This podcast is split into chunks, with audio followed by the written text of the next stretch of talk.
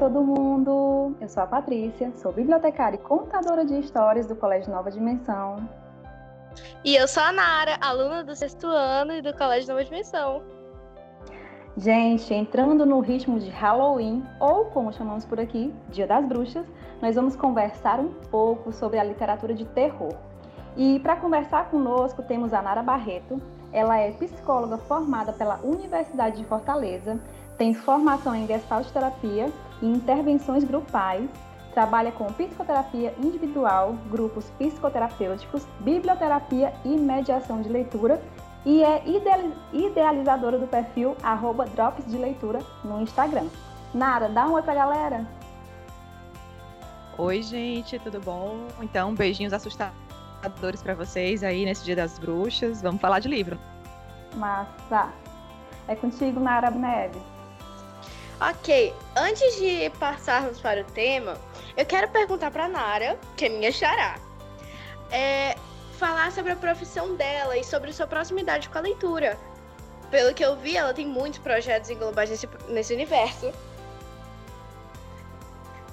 Pois é, Nara, tenho mesmo. Nossa, como estranho isso, né? Fica uma coisa bem o duplo. Olha, isso já é um tema pra gente falar de literatura de terror, viu? Essa história do duplo. Tô aqui falando com a Nara, falando com a Nara, mas enfim. Mas é, a literatura faz parte da minha vida profissional, sem sombra de dúvida.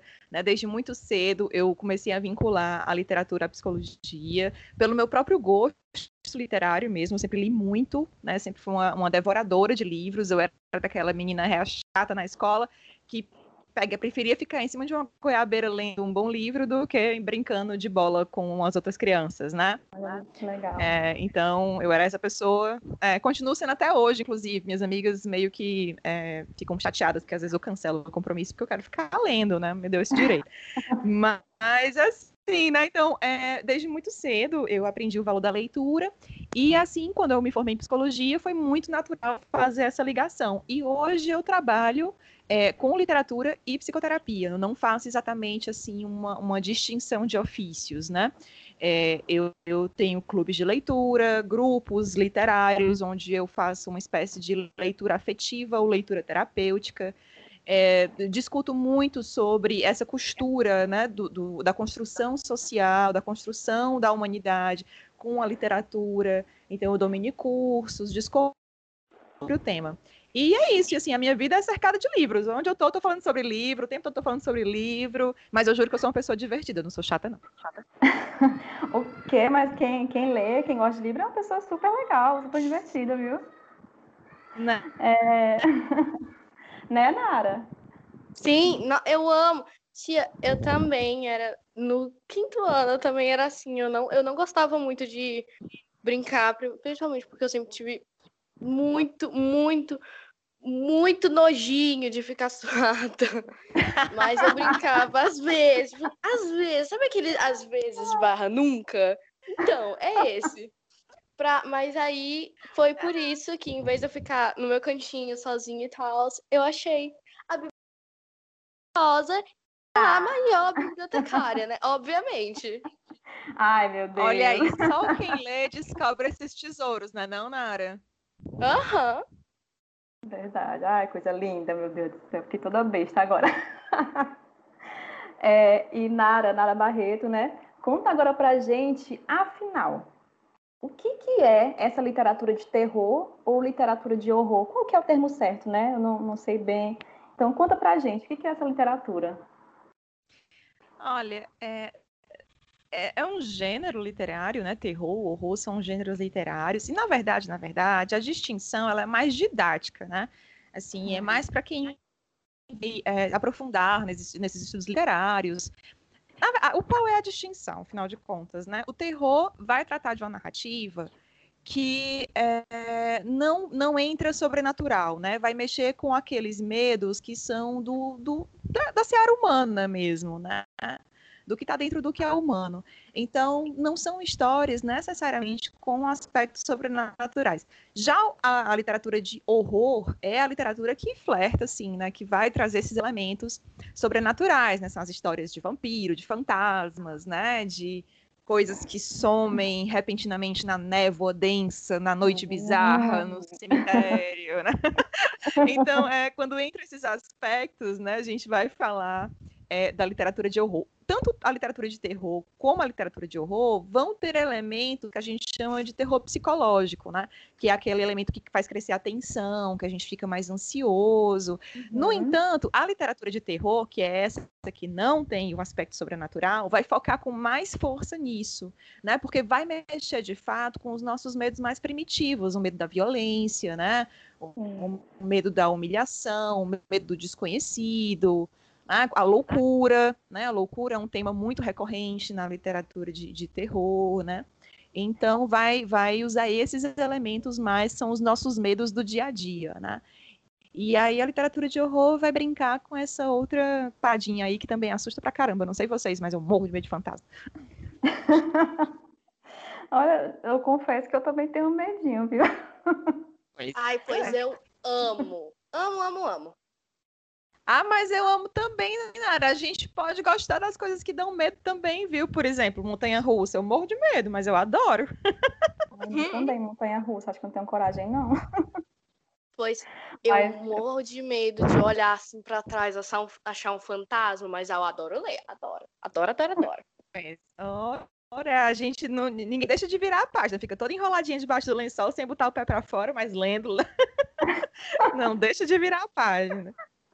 Ai, meu Deus do céu, falando desse negócio de, de não botar o, o pé para fora do lençol, né? Eu não durmo com meus pés descobertos, de jeito nenhum. De jeito nenhum, morro de medo. De medo. Tá vendo? Ai, meu Deus. É contigo, Nara. Então, mas tem como saber como surgiu a literatura de terror? Tipo, existe um ponto certo de onde ela passou a existir? Ou isso é, na verdade, aquele grande mistério? Olha, é, não, não tinha é, essa categorização antes, né? Mas, na verdade, na verdade, as nossas histórias, né? Desde que a gente aprendeu a contar histórias, elas sempre tiveram boas doses de terror, de horror. Né? Histórias, é, os flores, os contos de fada, né, os contos de fadas originais, eles são muito, muito macabros, muito bizarros Demais. e sanguinários, né? Os mitos, ó, quem vai estudar aí a mitologia greco-romana, mitologia egípcia, né? E tem uma série de elementos muito bizarros, né? Então, é, muitas dessas histórias antigas, né, que já são contadas desde o começo da humanidade, muitas dessas histórias têm conteúdos, sim, violentos, né, atrozes, com mortes bizarras, demônios, feras, pessoas que cometem crimes, né? Então, é, e isso acontecia por quê, né? Porque a antigamente, né, era, antigamente risos, né, porque ainda se faz muito isso, mas a ideia era educar né, através do medo, né, era, era a necessidade de incutir essa moral, né, e o respeito através das histórias de terror, por isso que se contavam histórias, de, é, contos de fada, né, para educar as crianças, os jovens, né, mostrar o que era certo e o que era errado, olha as consequências das escolhas que você faz, né, e não dá para dizer que não funcionou, né, porque, enfim, até hoje, a gente continua contando e recontando essas histórias. Se a gente for parar para pensar, assim, de uma maneira bem é, minuciosa, a própria Bíblia, né, tem histórias que são arrepiantes, né, com mulheres transformadas em estátuas de sal, cidades uhum. que são dizimadas por pragas, né, demônios que possuem corpos. Uhum. Então, assim, né, é, é, agora, assim, a literatura como categoria aqui, né, assim, a gente pode falar que na intenção dessa escrita de terror e de horror, a gente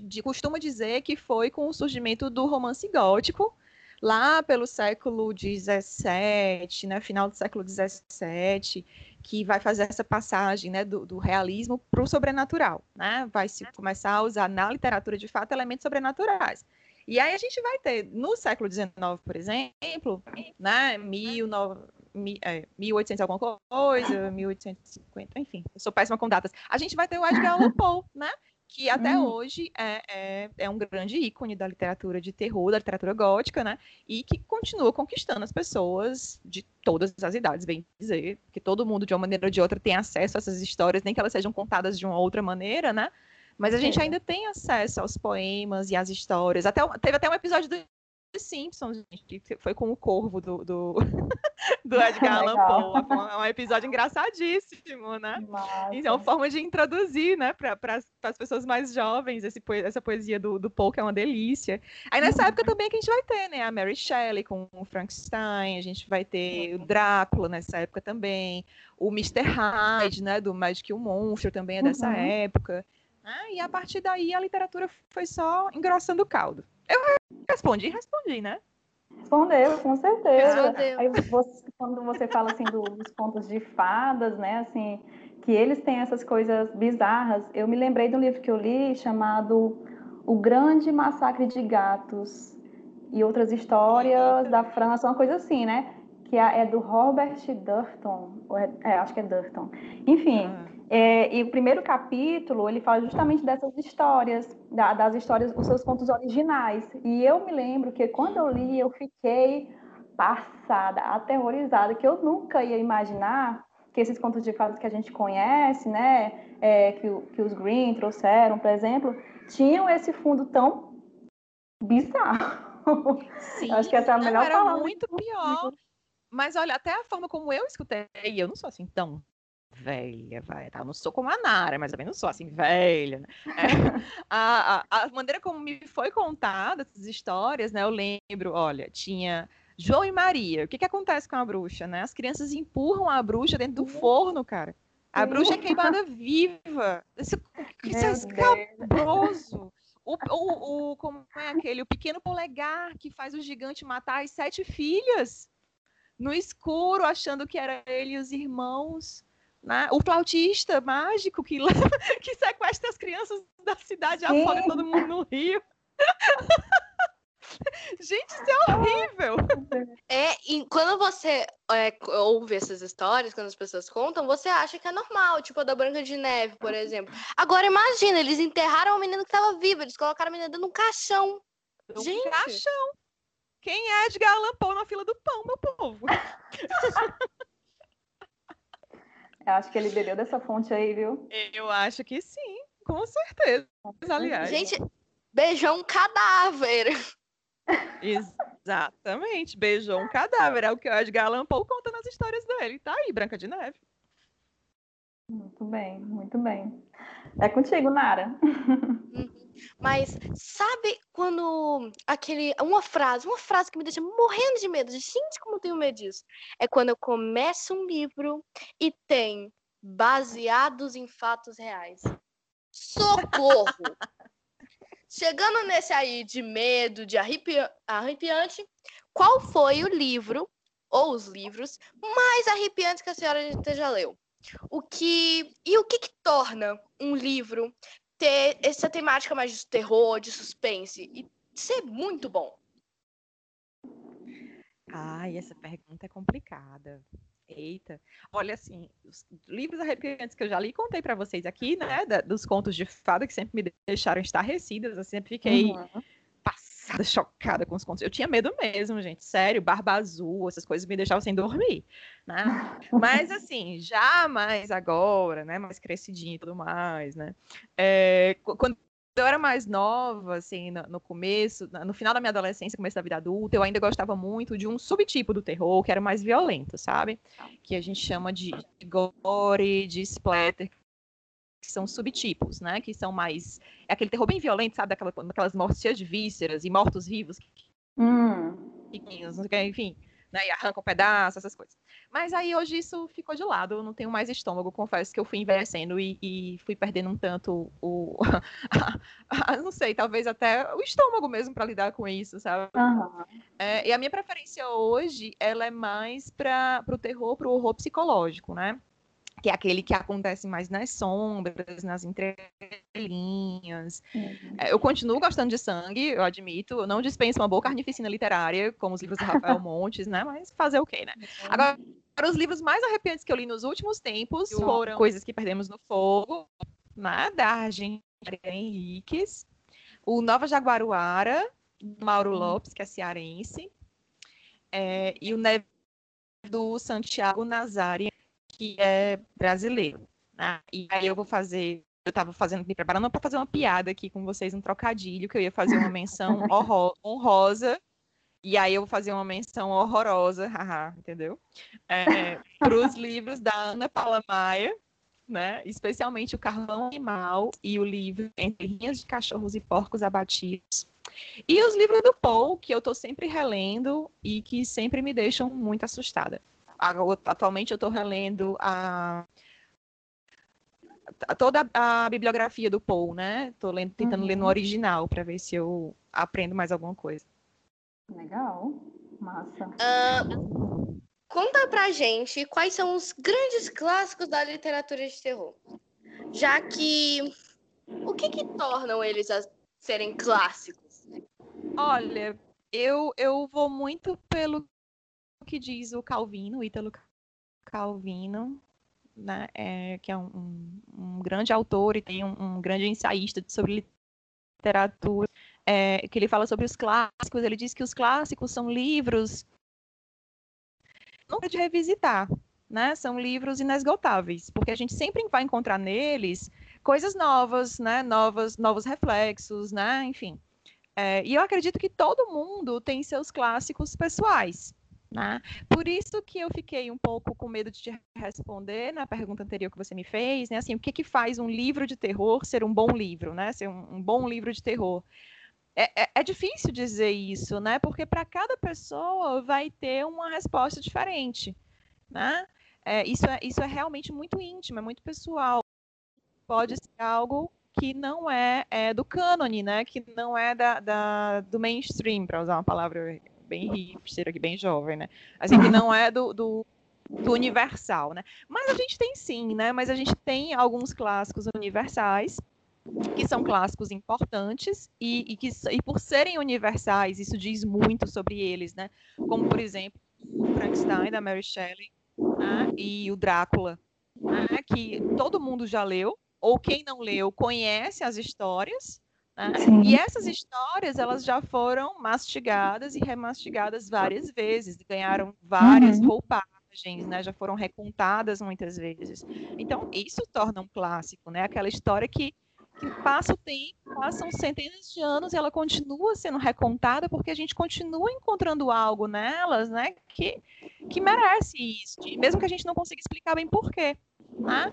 E assim, sendo mais bairrista, né, assim, defendendo aqui o meu, o meu povo, né, eu boto na lista de clássicos, por exemplo, o brasileiro Machado de Assis, né, que oh. tem histórias arrepiantes. Eu não sei se vocês já leram, mas já maravilhosos que são que são lidos e relidos até hoje, como por exemplo a Cartomante, que é um super interessante, né, bem assustador e mais assustador ainda para mim, que um, um, conto que me causa muita, é, muito incômodo é o conto A Causa Secreta, né, do, do Machado de Assis. Então, para mim, isso é clássico, né? Assim, são histórias que se, que se dissolvem no tempo, elas vão sendo contadas e recontadas várias vezes, né?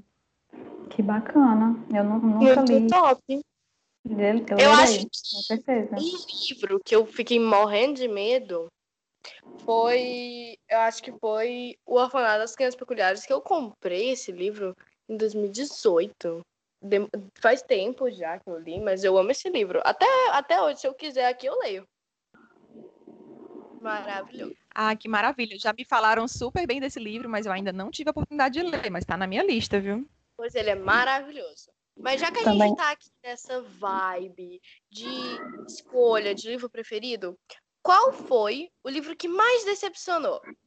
Um livro que a senhora estava com uma expectativa tão grande, mas tão grande, mas aí quando a senhora leu, teve a mesma realidade. Olha, assim, essa pergunta ela é difícil também. Por quê, né? Porque eu, eu digo, Patrícia sabe, já deve ter me escutado falar sobre isso, eu digo que eu sou uma militante literária, né? Assim, a, a, minha, eu boto como função na vida militar a favor dos livros. Então, eu sou uma uhum. pessoa que gosta de incentivar as pessoas a estarem sempre lendo, né? A se jogarem mesmo na aventura da, le, da, da leitura, né? Então, eu não costumo fazer contra propaganda. né? Dizer assim, falar mal de livro em público, eu não falo, eu falo com meus amigos, assim, os mais íntimos, né? Mas assim, falar, mas assim, né, para não ficar sem resposta, aqui entre nós, né? E eu só vou falar isso porque eu sou apaixonada por esse autor e eu já li muita coisa dele, é só por isso. Mas tem umas histórias do Stephen King que poderiam ter ficado na gaveta, viu? eu vou deixar o mistério aqui, eu não vou dizer quais são. Mas tem uns contos dele que, nossa senhora, que partiu meu coração assim, porque eu não não esperava. Não, eu não esperava não gostar, entende? Então, Entendo. vou deixar só essa deixa aqui no, no ar. Você, cara ouvinte, que pense aí na sua cabeça quais serão esses livros, quais são esses contos, né? De pois Stephen é. King. Exato, eu vou deixar é... vocês pesquisarem. Vão ler aí, aí vocês me contam. Pronto. E Nara, assim, quando, quando eu me lembro de literatura de terror, enfim, né? O primeiro nome que me vem à cabeça é justamente do Edgar Allan Poe. E eu lembro que o primeiro conto que eu li dele foi Crimes na Rua Morgue ou Assassinatos na Rua Morgue. Eu acho que eu já vi com essas duas traduções. E eu tinha assim uns 20 anos, não era familiarizada com esse gênero e eu fiquei tão passada com esse conto. Sim. Tão passada que eu larguei o livro, eu não fui mais ler não. Eu acho que estava no Histórias Extraordinárias, se eu não me engano. Acho que era o primeiro conto, não, não me lembro bem. E aí, agora eu me lembrei do do Rafael Montes, que eu tô lendo também, que eu tô passada ah, com esse livro. Mas, enfim, né?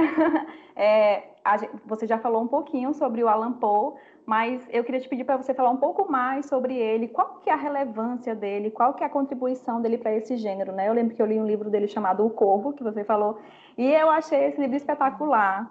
E li também em inglês, a, a versão do livro que eu li em português, né? O, tradutor falava que tentou deixar o máximo possível, é, não, não perder a poesia, né, do, do inglês para o português e tal. Eu achei lindo. Aí depois eu fui ler em inglês e eu achei do mesmo jeito lindo. Maravilhoso esse conto dele, é, é muito lindo mesmo. É, é, é assim, é, existiram outras pessoas que escreveram, né, é, que trouxeram esse lance do gótico para a literatura antes do, do Edgar Allan Poe, mas eu acho que ele é o grande marco, né? Assim, ele conseguiu fazer uma coisa, infelizmente não tanto em vida, né? Ele teve uma vida muito trágica, foi um homem muito sofrido, né? Um homem que teve muitas perdas, que viveu na miséria e que teve uma morte típica, digna de uma das histórias dele, né? Uma morte misteriosa, até hoje a gente não sabe, né? Do, como foi que o Edgar Allan Poe morreu. Ele apareceu num banco de praça, né? Já moribundo e hum. não durou muito tempo depois disso. Uma pessoa que tinha um problema muito grave, né, com, com drogas, né, com, com alucinógenos, entorpecentes, né. Então foi um cara que teve uma vida muito muito trágica e sem dúvida genial, né? Assim as histórias que ele conseguiu trazer, tudo desde a poesia, né, a prosa, os contos e também alguns, algum, algumas novelas que ele escreveu. Né? Ele também escreveu algumas uhum. novelas, não são as coisas mais divulgadas dele, mas tem sim. Né? E os ensaios também. Né? Ele, também ele também tentou escrever crítica literária, ele também tentou falar sobre literatura, né? Então foi um homem que, que escreveu muito, né? E escreveu com muita intensidade. Acredito que ele conseguiu passar para o papel e talvez por isso a literatura dele seja tão pungente, tão marcante. Até hoje, quando a gente lê, né, a gente está século 21, né, tecnologias, as atrocidades da, da humanidade, elas não surpreendem mais tanto assim, né? A gente é, a gente está todo o tempo exposto, né, aos jornais e agora com, com, com as mídias sociais, as informações chegam de forma muito rápida.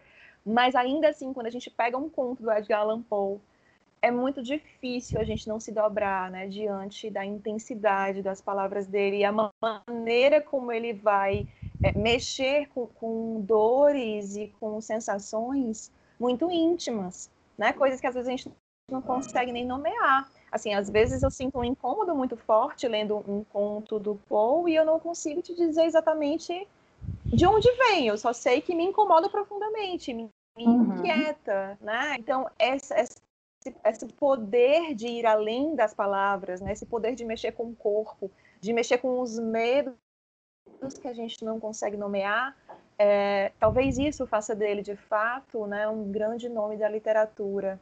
Da literatura como um todo, não necessariamente da literatura de terror, né? Sim, sim. Assim, não, não precisamos falar assim, é um grande ponto final.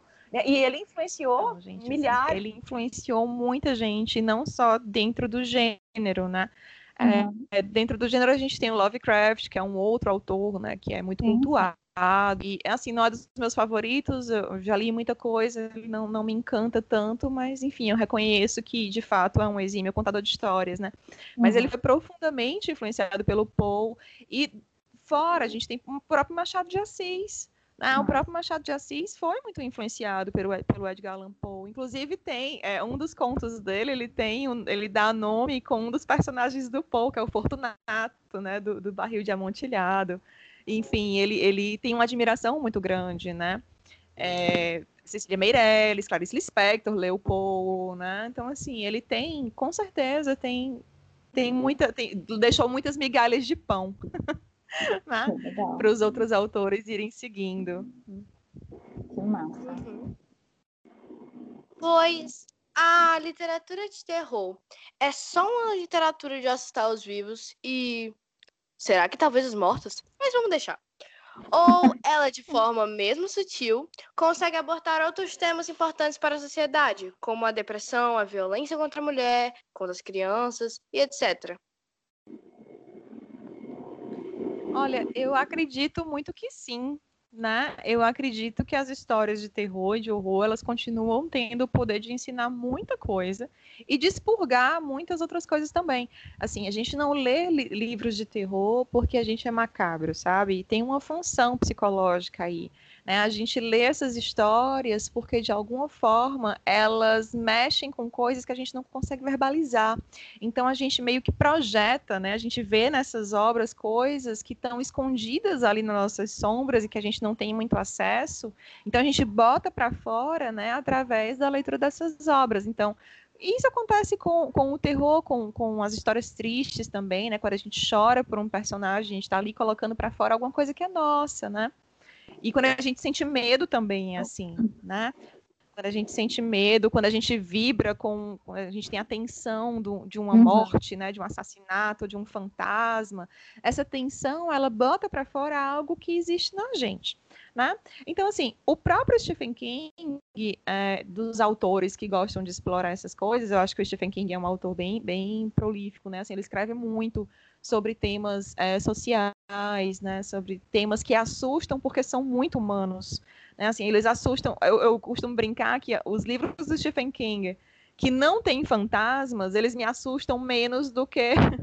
ou me assustam mais do que os livros que têm, porque os personagens humanos do Stephen King são assustadores demais né? Assim, porque a humanidade ela pode ser muito assustadora, né? É, o comportamento humano pode ser muito assustador. Então ele tem livros que abordam muito essas questões, como por exemplo o Iluminado. Né? O Iluminado é um livro que tem personagens, tem, tem um quê sobrenatural, mas o grande lance da história é sobre um pai alcoólatra, né? um pai abusivo, um pai que, que bate no filho, né? um pai que tem uma relação difícil com, com é, com ele mesmo, né? Assim, um cara frustrado. E aí ele, a mulher e o filho ficam isolados numa cabana no alto, do, no, aliás, num hotel um enorme, imenso, né? É, no alto de uma montanha, cercados de neve durante seis meses, né? Então eles vão nesse isolamento vai vir o pior, né, de, desse homem, vai vir, uhum. vai, vai emergir o pior desse homem, né? Então tem outro livro dele muito bom também que fala sobre violência contra a mulher, que é o Mother. Tem tradução em português e o título é exatamente esse, é Rose Mother, que é a história de uma mulher que foge de um marido abusivo, né? Ela perde um bebê por conta das pancadas que, que recebe dele, uhum. e a partir uhum. desse momento ela sai de casa e vai buscar é, refúgio num abrigo para mulheres, né? E aí esse homem vai atrás dela e a história vai perpassar isso daí. Então é um livro muito bom, é um livro de muita força, que eu duvidei muito que não tivesse sido escrito por uma mulher, porque é um livro muito sensível em muitos aspectos. Uhum. Então, são livros que tratam dessas questões. Eu falei para vocês antes do livro da Mariana Henriques, né, da, do Coisas que Perdemos do Fogo, que é um dos livros mais uhum. assustadores para mim, contemporâneos. Né? Esse é um livro que vai tratar muito de questões sociais, como a desigualdade social, vai falar sobre os, as consequências da ditadura militar, né, sobre a violência contra a mulher. Inclusive, o título do conto, né, que é o, o título que dá nome ao livro, o Coisas que Perdemos no Fogo, para mim é um dos contos mais bonitos, mais verdadeiros já escritos sobre a misoginia, né, sobre a violência contra a mulher, né, sobre a coisa da, da, da, da objetificação do corpo feminino, né. E assim tem vários outros, né? Tem a Samantha Schweblin, que é outra autora argentina que vai falar, estão arrastando arrastando móvel aqui em cima, mas enfim, que vai falar sobre é, desastre ecológico, sobre relações parentais. Tem muita coisa, gente, assim, tem muita coisa, né? Tá muito longe de ser só uma historinha, assim, de dar medinho, sabe? Dá medo porque mexe com coisas que pra gente a gente sabe que são tanto verdadeiras. Uhum. Não é só literatura pela, pela, pela literatura, né? Mas sempre tem algo mais por trás, né? E Isso. Nara, agora um, um, assunto que eu estava louca para chegar nesse assunto. eu queria que você falasse um pouco mais sobre a Mary Shelley, né, autora de Frankenstein. Frankenstein não é um monstro, gente. Frankenstein é um médico. É, exatamente, é bom saber. Bem. E, e também que outras mulheres nós podemos citar, né, dentro desse universo do, do terror, do horror, é, quais se sobressaem nesse gênero e você acha que esse ainda é um gênero onde as mulheres encontram uma dificuldade de se afirmar, de serem apoiadas, enfim? Diz aí pra gente. Olha, Mary Shelley é muito maravilhosa, né? Assim, acho que, que Frankenstein foi um, um, um, marco na literatura, sem sombra de dúvidas, como a gente já falou, né? Tanto é que é um clássico que é contado e recontado até hoje. E a própria figura da Mary Shelley é uma figura mítica, né? Assim, é uma figura que merece muita atenção. É uma mulher de muita força. Tem inclusive um seriado, acredito, né? Um filme que está passando agora no, no Netflix, acredito que está nos streams, né? É, eu não pude ver ainda, mas é, me dizem que a história é bem, é bem parecida, né? Que é bem fiel à história de vida dela, né? Então, uma mulher que foi criada num círculo feminista e que, que viveu numa época de muita opressão, né? É, e que foi de encontro a essa opressão, né? Ela lutou para escrever, né? Ela, ela brigou para escrever e assim ela, ela usa o Frankenstein como uma espécie de alegoria, né? Para a situação social. Então, é, sem dúvida, uma mulher de muita coragem e um dos grandes exemplos literários que a gente tem para seguir aí, sem, sem sombra de dúvida. É, e ela abre portas, acredito, né? uhum. né? Hã? É, até atribuíram dizer, esse livro. Até atribuíram esse livro ao esposo dela, né? Na época. Ou não? Isso.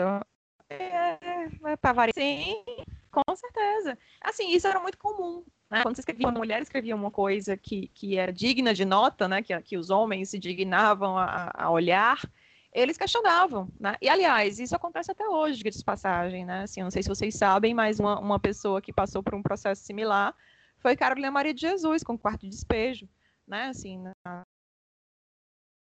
super pungente, um livro super cheio de, de enfim, de afetos e de verdade, de poesia, né? E foi durante muito tempo por, por pessoas como, por exemplo, Jorge Amado, né? Que dizia que não tinha sido ela que escreveu né, que tinha sido jornalista lá que, que descobriu, entre aspas, né? Então, assim, isso é um uhum. fato, né? Até hoje, é, as mulheres, elas, elas são ainda colocadas a... Tenta, tentam, né? Tentam. Vou dizendo que são, não porque a gente é muito forte, né? Mas, assim, Sim. tentam colocar as mulheres à margem da literatura. Hoje eu percebo que há um movimento mais consciente com relação a isso, e eu acho que as próprias mulheres têm brigado mais para defender esse território, né? E tudo isso começa, obviamente, lá atrás, quando não só Mary Shelley, mas mesmo antes da Mary Shelley, né? Nós tivemos outras autoras, inclusive na Idade Média, né? Não se fala muito sobre isso, a história tenta tacar cal em cima, né?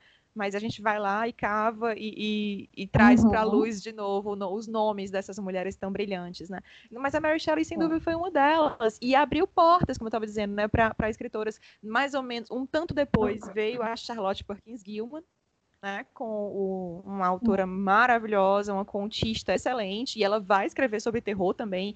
O, um livro dela foi publicado é, em edições mais recentes, que inclui o, o, Papel de Parede Amarelo, que pode ser considerado ponto de horror, né? É, traz uma seleção, uma coletânea de, com outros contos que são assombrosíssimos. Tem um da cadeira de balanço que Ave Maria Nossa Senhora me benze três vezes quando eu leio esse conto.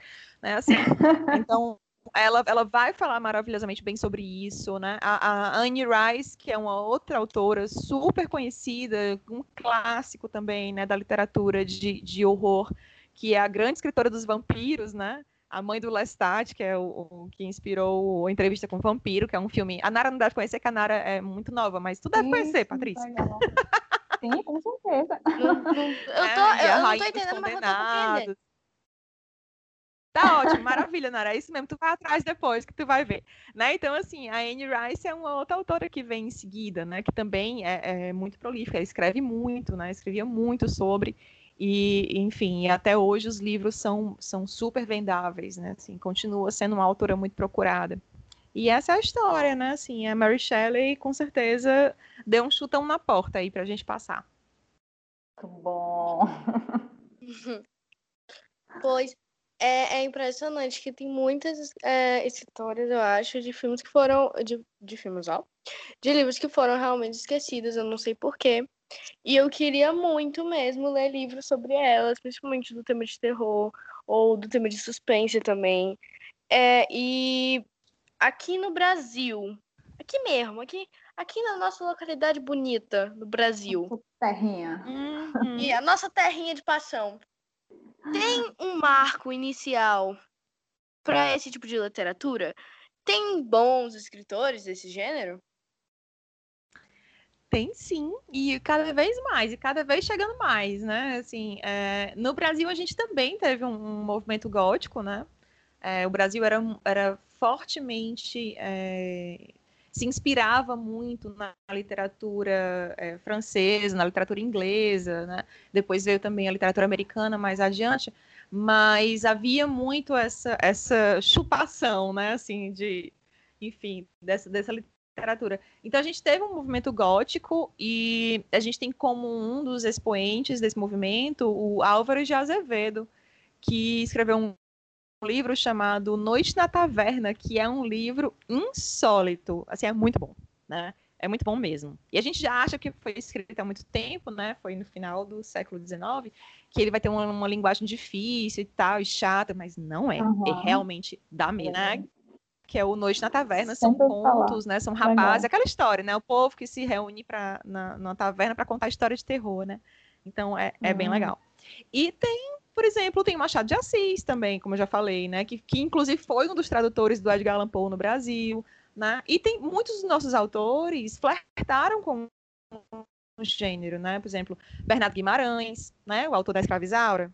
Ele tem um conto chamado Sim, A Dança dos Ossos, que é. Olha aí que legal. Né? Então, assim, o Aloysio de Azevedo, né? Tem uma, uma... Não chega a ser um romance, mas ele tem uma novela chamada O Demoníaco, e tem uma autora, gente, aqui, que é maravilhosa, que escreve contos, tem um livro só para isso, que é a Lígia Fagundes Teles. Ela tem Olha, um livro chamado sim. Mistérios, que são só Já contos de horror, né? Maravilhoso, é muito bom, dá muito medo, né? E a gente tem, inclusive, uma cearense, a Tércia Campos, que também tem é, um, um livro de contos chamado Iluminuras, que é muito bom, né? E é cheio também de contos, como a gente diz, né? De mal assombro. E, gente, assim, literatura contemporânea no Brasil é só o que tem. A gente tem a Ana Paula Maia, a gente tem o, Rafael Montes, maravilhoso, né? Escrevendo com muito sangue e tripas, né? Assim, inclusive tá com uma série no, no Netflix, é. né? Bom Dia Verônica. Assim, tem muita coisa acontecendo. É, eu gosto muito de explorar pelo Kindle, né? Pelo leitor digital, que tem muitos livros de graça de autores que estão começando. Então, uma vez ou outra, foi assim que eu achei o do Mauro Lopes, né? O Novo Jaguaruara, que eu falei para vocês. Uhum. Então, tem, eu vejo que tem muita coisa boa surgindo, né? A Ilana Casoy também, que escreve com o Rafael Montes. Sim, tem muita sim. coisa boa, gente. Vale muito a pena procurar. Olha que bacana, viu? Eu acho que às vezes a gente aqui tem meio que um preconceito contra a literatura que é feita aqui, né, no Brasil, porque eu não queria imaginar, eu, eu não sou uma grande conhecedora de Machado de Assis, então eu não queria imaginar que ele escreve contos de terror, né? Também a Luísa Azevedo e Bernardo Guimarães, assim, são, são pessoas que eu não queria imaginar e a gente meio que tem esse, esse preconceito mesmo, né? E que precisa ser quebrado, porque a gente é, precisa conhecer para poder falar alguma coisa, né? Antes de tudo. Com certeza. Tem, por exemplo, o João do Rio, escreve contos de terror, né? De horror.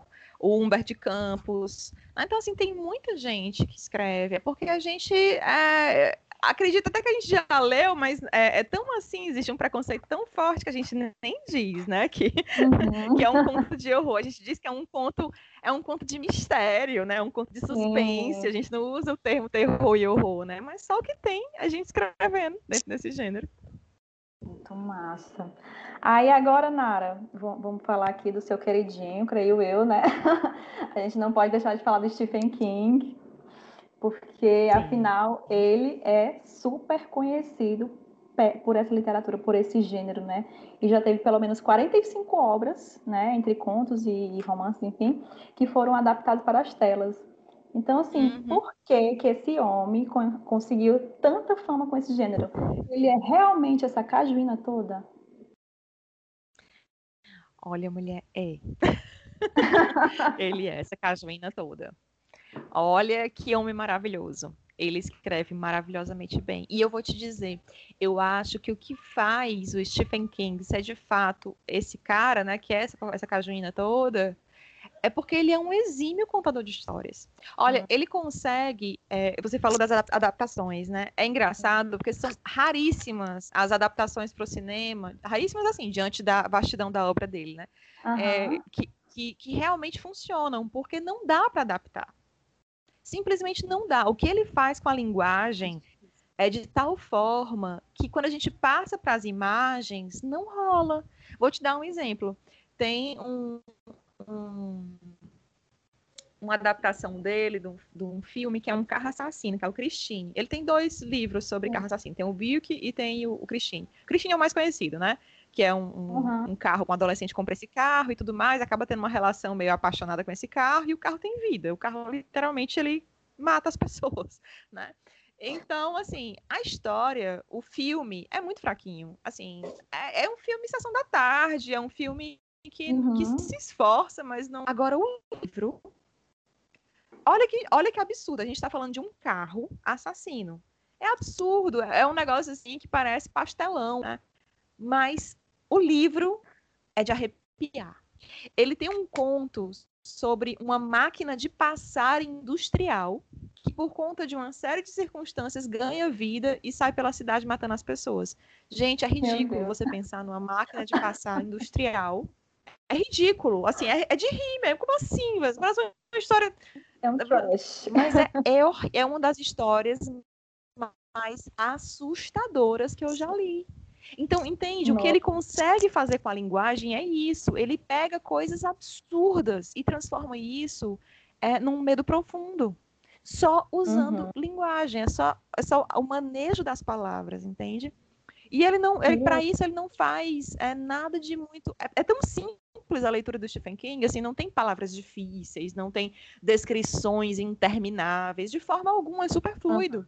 Né? Então, para mim, é isso que torna ele um grande mestre, porque ele tem é, um poder com as palavras que é, eu nunca vi igual. Assim, sinceramente, não. Eu acho que as pessoas subestimam demais. Né? Inclusive, é engraçado isso, sabe, gente? Porque quando eu falo que gosto muito de Stephen King, as pessoas, mas tu que gosta tanto de ler, tu lê tanta coisa, e um dos teus autores favoritos é o Stephen King, livro de terror, de não sei o quê. Aí quando, é, toda vida. Aí quando eu começo a falar para essas pessoas as obras do Stephen King que elas conhecem, mas não sabem que é dele, elas uhum. ficam chocadas. Né? Por exemplo, um que todo mundo adora, que inclusive durante muito tempo foi o, o filme mais, mais com a nota mais alta do IMDb durante décadas, foi o Um Sonho de Liberdade. Sim. Né? Sonho de Liberdade é um filmão baseado uhum. num conto do Stephen King que é melhor do que o filme, inclusive, né? e todo mundo adora. Aquele com o Tom Hanks, que é um. Eu só sei o nome em inglês, que é The Green Mile. Eu acho que é alguma coisa com esperança, que ele tá na. Vai, vai matar um cara na, na como é, menina? Aqueles presídios. A espera de um milagre. A espera de um milagre, obrigada, isso, pronto. A espera de um milagre. Né, também é dele. Conta Comigo, uhum. que é um filme da, da, quando eu era criança, né? Que é da, dos meninos que saem em busca de achar o corpo de um garoto, vão seguir na linha do trem. Né? Assim, a própria Carrie, Iluminado. Então, assim, são obras que o Aprendiz também, que é um filme super cultuado. Então, são histórias que as pessoas conhecem, mas não sabem que, que né, essas histórias são dele, adoram essas histórias, mas subestimam o autor. Né? Então, eu acho isso uma pena, acho uma pena, porque de fato o cara é um mestre das histórias, não é à toa que ele é o rei. E eu sou babona mesmo. Assim. Menina, só, deixa eu só abrir um parêntese aqui, que eu olhei pro chão, o ventilador tava se mexendo. Eu não percebi que era meu pé. Eu tomei um susto, eu tô me. Primeiro é um carro, Olha aí, segundo tá a, vendo? a, minha, uma a minha máquina, agora é um motor. Olha que o cão atenta. Deus me livre. Meu Deus. Ai, meu Deus do céu, passei mal Adorei. agora. Nara, é contigo. Tá bom. Não, depois dessa, minha gente. Tá. Uh, que, que atores ou livros você indica para o público infanto-juvenil, que tem a curiosidade de conhecer mais sobre esse gênero e não acredita que para essa fase do infanto-juvenil não seriam muito pesados, não é isso? Olha, é assim, eu comecei a ler esses livros e assistir filmes de terror, porque eu também sou fã de filmes de terror, viu, gente? Assim, é, é, faz parte, né? Acho que uma coisa está muito puxada da outra. Eu tenho uma coleção. Amo ah, Olha, eu também adoro, né? Então, assim, eu recomendo, é, eu sempre recomendo cautela, né? Eu acho que que existem maneiras de se aproximar, se se tem curiosidade, e eu acho que é um gênero que vale muito a pena conhecer, porque eu acho super benéfico, né? Eu não, não vejo é, contraindicações de forma geral. Então, assim, eu, eu, eu recomendaria aproximar é, pelas histórias que estão disponíveis, né? Dentro da, da, faixa etária, por exemplo, né? A Socorro Racioli, que é uma, uma escritora daqui, ela tem um livro infanto-juvenil chamado é, A Bailarina Fantasma, né? Sim, sim.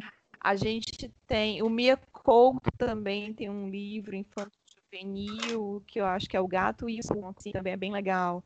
Né? Tem, tem, existem livros que, que vão brincar com o gênero, né? sem deixar de trabalhar o que o gênero trabalha. Então, eu acho que para cada idade vai ter a obra recomendada. Né? Eu não vou dizer para você, para uma criança de 10 anos, 10 anos ler Stephen King, né? Porque é um livro Sim, cheio de violência sexual, né? É um livro muito gráfico, né? Um livro que, que, não, que é desnecessário, né? Assim, que a criança ainda não vai ter como elaborar o conteúdo, né? Então não é uhum. é qualquer livro para qualquer pessoa, né? Então assim, Sim. o Stephen King, por exemplo, eu recomendo para adolescentes, né? Pessoas que já conseguem elaborar mais o que o conteúdo vai trazendo, e nem todos os livros, né? Alguns eu recomendo de uhum. fato para o público adulto. Né? Adolescentes eu recomendo alguns contos, né? Recomendo os livros como, por exemplo, o Iluminado, que é um bom, excelente livro, como Carrie, que vai falar sobre o tema do bullying, que é maravilhoso discutir sobre o tema do bullying. Né? Então, é, é bem legal. Né? Então, assim, para cada fase, seu livro. E tem, sabe? Tem muita disponibilidade no mercado. Inclusive, a gente estava falando do Lovecraft, né? Eu comprei para minha afilhada de três anos um dicionário ilustrado do Lovecraft, que aí tem é, tem, é, é, como se fosse o, o abecedário. Uhum. Aí tem as palavras, né? Por ordem alfabética, tem os termos que o Lovecraft usa nos livros, o nome dos monstros. Aí é lindo o livro, sabe? É todo colorido, os monstrinhos são bem bonitinhos. É lindo, eu comprei um para mim também. Comprei um para ele e para mim. Né? Então, assim, é lindo o livrinho, né? Então, é uma forma, né, de, de ir trabalhando. E você trabalhar o medo com as crianças, né? Trabalhar o medo, trabalhar o escuro, trabalhar a sombra, é muito saudável. É muito saudável. Eu acho que, que a criança que é estimulada a lidar com o medo desde cedo, ela vai se tornar um adulto mais saudável, né? É, crianças medrosas são adultos ansiosos, né? Então, a gente brincar com o medo, aprender a olhar para o escuro, né? aprender a olhar para as sombras, é, é, saúde. Né? E quanto mais cedo a gente uhum. começar, melhor. Muito bom. Muito maravilhoso. Gente, tem um filme que eu acho que ele não é livro, pelo que eu saiba. Se ele for, bom comprar. Mas tem um, um filme que ele se chama Coraline. Gente, é impossível você nunca ter visto esse filme. Ah, é, é um. Ai, é Coraline é um ótimo exemplo. É um livro maravilhoso do Gaiman. Isso, isso mesmo. Gente, como é que eu esqueci de falar do Gaiman? Gaiman é outro autor maravilhoso de horror. Ele tem, tem trabalhos fantásticos e, e Coraline é um grande exemplo desse daí. É, Gente, o filme é assustador demais. E é Eu uma acho- animação, né? Sim, a animação. E eu acho que o que torna mais assustador é a questão da história, assim, da você se passando pela Coraline e quando você vê aquela mãe dos olhos de botão com aquela segunda é forma. horrível. Gente do céu. É horrível. Meu Deus. Eu prefiro Olha, ver a gente alma. tem a noiva fantasma, a gente Noiva tem o cadáver. Estranho Mundo de Jack, a noiva cadáver, é, toda vida eu confundo. A noiva cadáver, o Estranho Mundo de Jack, né? São, Hum. são aproximações, né? Sim. Assim, são, é, é bem legal. Sim, adoro, adoro, adoro. Perfeito. Peraí. E também Coraline é um, é um filme que, pelo que eu pergunto pros meus amigos, meu amigo morre de medo. Odeio esse filme. Eu tenho uma amiga, não vou citar nomes, obviamente, que bem, eu né? falo com ela sobre isso, né? E, e ela fala que odeia esse filme, não gosta desse filme, ela já não gosta de filme de terror. E aí eu fico, gente, como é que você não gosta de Coraline? Tudo bom? Que caverna você morou? Socorro, help, help. Nara, essa Nara Neves é um, um grossa, meu Deus do céu, não dá de apertar uma pessoa dessa. Ai, gente. Tá, mas. Ai, não. Olha aí. Ai, que vontade de apertar, de morder, de arrancar um pedaço. Ai. Mas, bom, aqui no Ceará, temos autores ou autoras que se saem bem nesse gênero?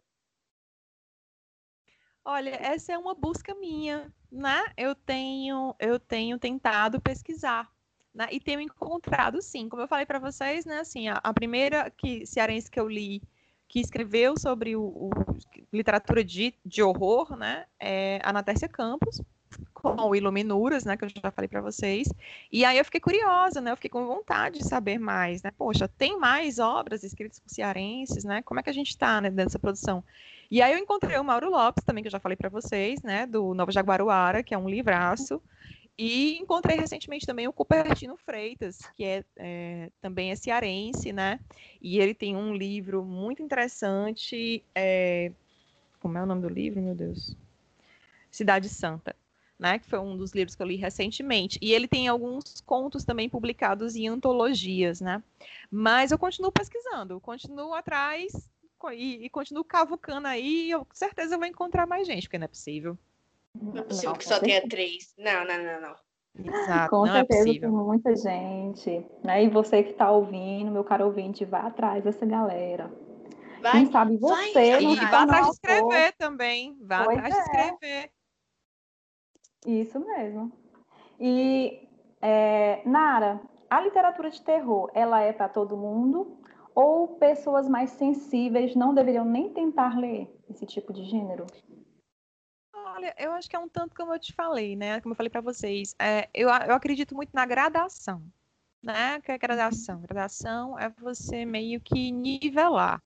Né? Eu acho que é uma literatura para todo mundo, mas de acordo com as possibilidades de cada um. Né? Então, por exemplo, uma pessoa com mais sensível, né, como foi colocado, eu não vou colocar para ler um livro é, desses gore que eu costumava ler, né, de, de arrancar pedra, como, como Rafael Montes, né, com lá, que tem canibalismo, que tem é, cenas gráficas de, de necrofilia, né? Eu não, não, não precisa, né? Mas eu acho que é uma literatura que é válida para todo mundo, né? Dentro do que a pessoa consegue sustentar. Né? Então, gente, até a Agatha Christie pode entrar nesse bojo, entendeu? Aham, Assim, tem, amo. tem alguns livros da Agatha Christie que são bem assim, a gente, o nível de suspense é bem, bem pesado, né? Então, são livros maravilhosos, são livros que, que, que, que não são agressivos, né? Mas que já, já, en- já faz a gente entrar em contato com essas sombras, com esses medos, né? Com essa movimentação. Acho, acredito que é, não é uma questão de preferência, mas eu acho que a evitação do gênero, ela é sintomática, né? É claro que ninguém é obrigado a gostar, gosto é uma coisa uhum. muito particular, não estou falando de gosto, eu estou falando de evitação.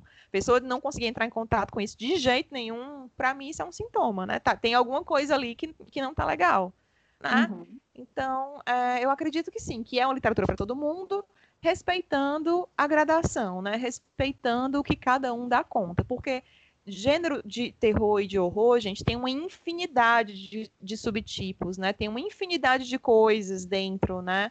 Desse, desse gênero. Um livro, por exemplo, como esse Luminuras, da Ana Tércia Campos, é um livro suave, não é um livro pesado.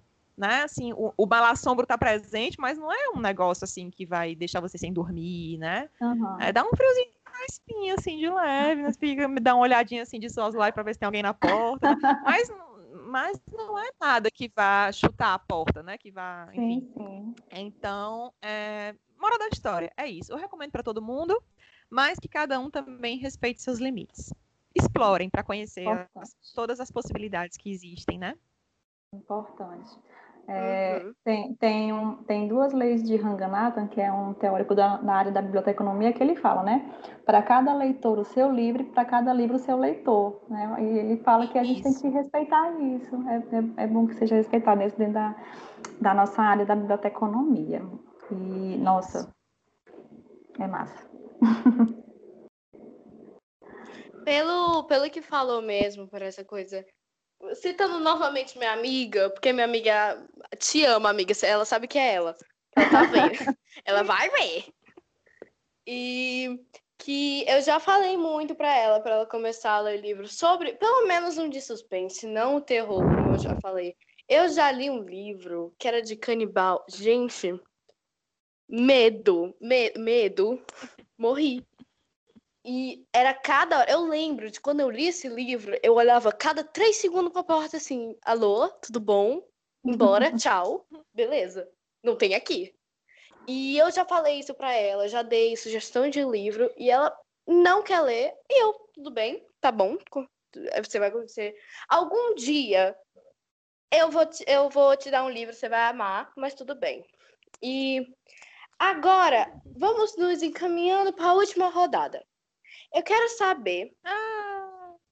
da minha. Aqui, ó. Quero saber da minha xará aqui, da minha xará.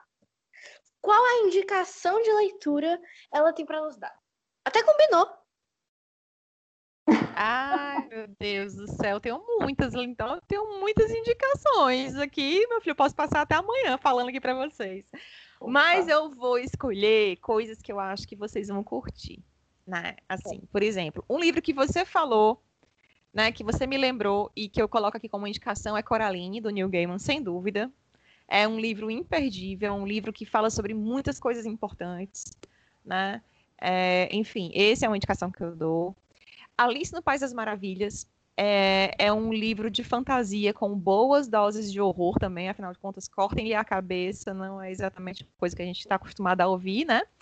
É, então, Alice no País das Maravilhas também é um livro muito rico, é um livro que tem muito para oferecer. E eu sou uma grande fã das Crônicas de Nárnia. Né? Então, assim, ah, é, eu acho que as Crônicas de Nárnia. Eu sou muito fã do Harry Potter, mas eu, falo tanto do Harry Potter que eu não vou nem colocar isso como. é, pois, mas eu, aí é que tá, eu sempre falo Harry Potter, então hoje eu vou escolher o C.S. Lewis aqui com as Crônicas de Nárnia. Né? Então, as Crônicas de Nárnia, principalmente a bruxa, é, como é? O leão, a bruxa e o guarda-roupa, né? que é um dos meus favoritos da, da coletânea, né? da coleção mas todos os livros são maravilhosos. E assim, para quem tiver mais disposição, eu vou recomendar também é, Quarto de Despejo, que também já falei, da Carolina Maria de uhum. Jesus. Eu acho que é um livro necessário.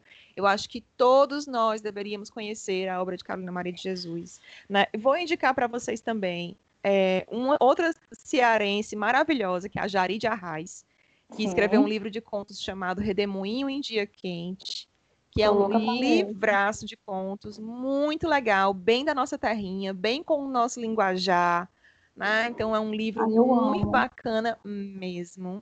É muito legal. E para quem está disposto também a adentrar um pouquinho mais a literatura, né, e conhecer é, um tanto mais do que ela pode ofertar para falar de do feminino, para falar da de sexualidade, para falar de família. Eu recomendo também um livro de contos da Conceição Evaristo, chamado Olhos d'Água. Né? Ai, a é Conceição é, lindo. uma grande escritora. Esse livro é lindo, lindo, lindo, lindo, Nossa, belíssimo. é né? É um livro fininho, é um livro fácil de encontrar.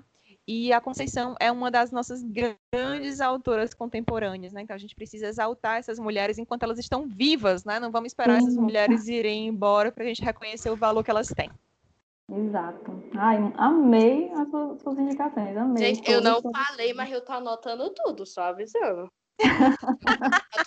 tá tudo Anote e leia, viu? Tô, É tô pra anotando. ler, depois vai ter arguição. Já já eu vou no Mercado Livre.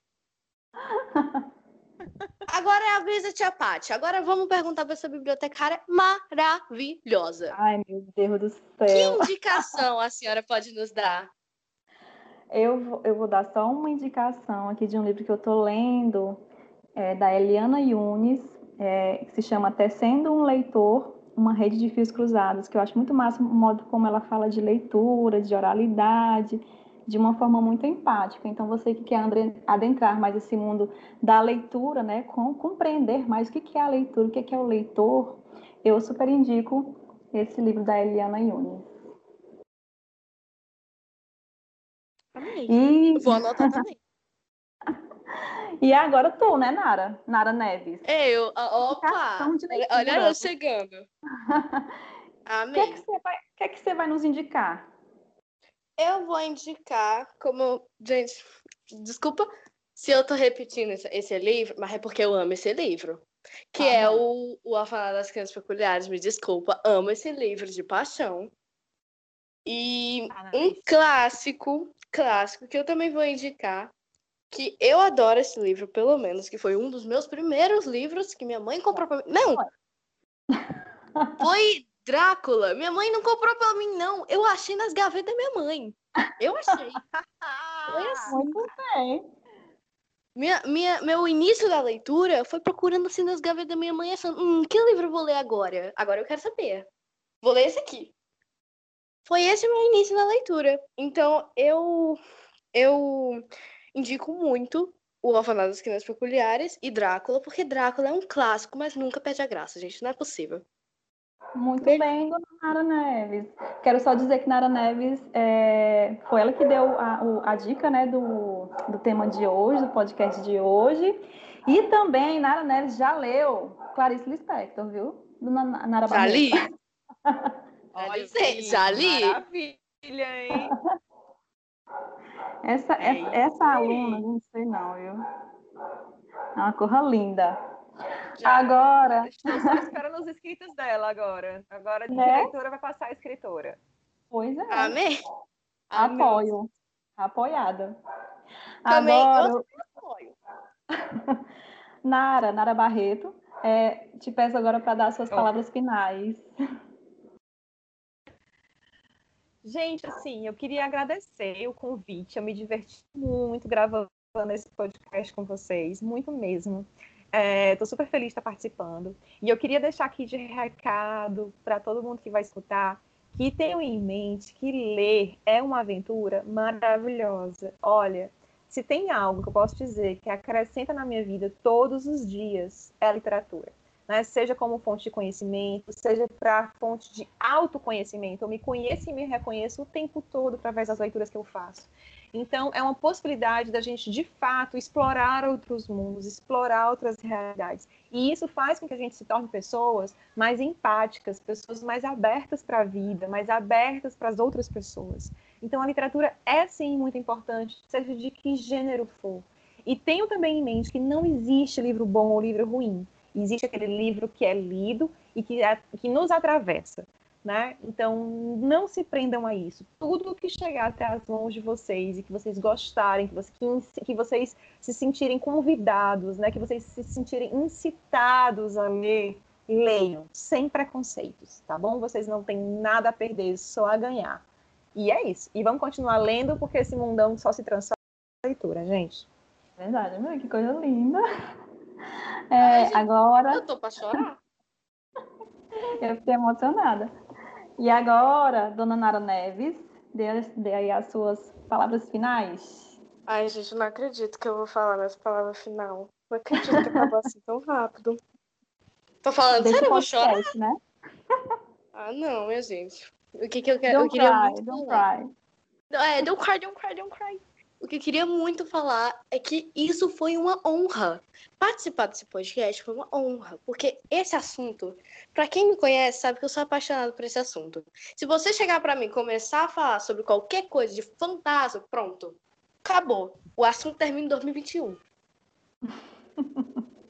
e eu, eu adorei também participar, porque eu aprendi e percebi que tem muito livro que eu não li e que agora eu quero ler aqui no meu caderninho maravilhoso. Vou já já no Mercado Livre. E que a, lite- a literatura é, é uma coisa que deixa a sua imaginação muito alta. Antes, quando eu não lia, antes eu era. Sabe aquela, aquela criança que achava que ler era chato? Ai, gente, que vergonha desse, desse meu passado. Eu achava que ler era chato. Eu achava que não tinha graça. Mas quando eu peguei o meu primeiro livro, que novamente foi da gaveta da minha mãe, eu comecei a ler e comecei a imaginar mesmo a situação. Imaginar como se fosse eu naquele. Pelo que eu tô me lembrando, acho que foi. Alguma coisa de feiurinha, acho que foi o livro da feiurinha. Eu amei aquele livro. Eu lembro que eu era Ah, muito querida. Ah, eu lembro da feiurinha, lindo. Ah, eu amo esse livro. E foi no começo, foi nesse começo aí que eu comecei a me aprofundar mais. E na de terror, principalmente, eu amo isso e eu comecei a ler de terror. Aí faz, acho que faz dois anos já que eu comecei a esse, entrar nesse assunto de terror. E o terror é uma coisa que me deixa, sim, com muito medo. Não vou negar que terror é uma coisa que me deixa com medo, me deixa com aquele, aquele olharzinho de canto de olho só pra ver se não tem um fantasma te observando. Mas eu amo, amo, amo, amo, amo. E isso aqui é uma honra. Honra de estar participando, de estar falando de um assunto que eu gosto. Honra de estar conhecendo aqui, ó, a minha xará, ó, falando papo com papo sobre esse negócio. Adorei. Maravilhosa. Essa Nara, essa não existe assim- outra Nara. Assim que eu Como termino aqui minhas palavras pra chorar, mas eu terminei. Terminei aqui. Oh. Linda e plena. Essa linda, meu Deus. Sei, linda e plena. É, eu, eu acho que essa, essa gaveta da mãe da Nara é um balde de tesouros, né? Que trans- né, transformou mesmo o negócio. Que massa. E, gente, assim, eu queria muito agradecer a vocês duas, as duas Naras, Nara Barreto e Nara Neves, por terem, é, estarem aqui comigo, né, conversando so- sobre esse tema, que é um tema que eu acho muito bacana, é um tema que eu quero conhecer mais e, meu Deus, um, um pau d'água de indicações aqui e grandes nomes, nomes que eu não conhecia. Achei muito, muito massa mesmo, né? Então, espero que vocês que estão escutando esse podcast, seja onde vocês estejam, é, este- que tenham gostado, né, e que compartilhem bem muito, para todo mundo ter acesso. E um bom dia, uma boa tarde, uma boa noite para vocês. Muitíssimo obrigada. Que a leitura esteja com vocês. Tchau, tchau. É. Ai, beijo, gente. Tchau, gente.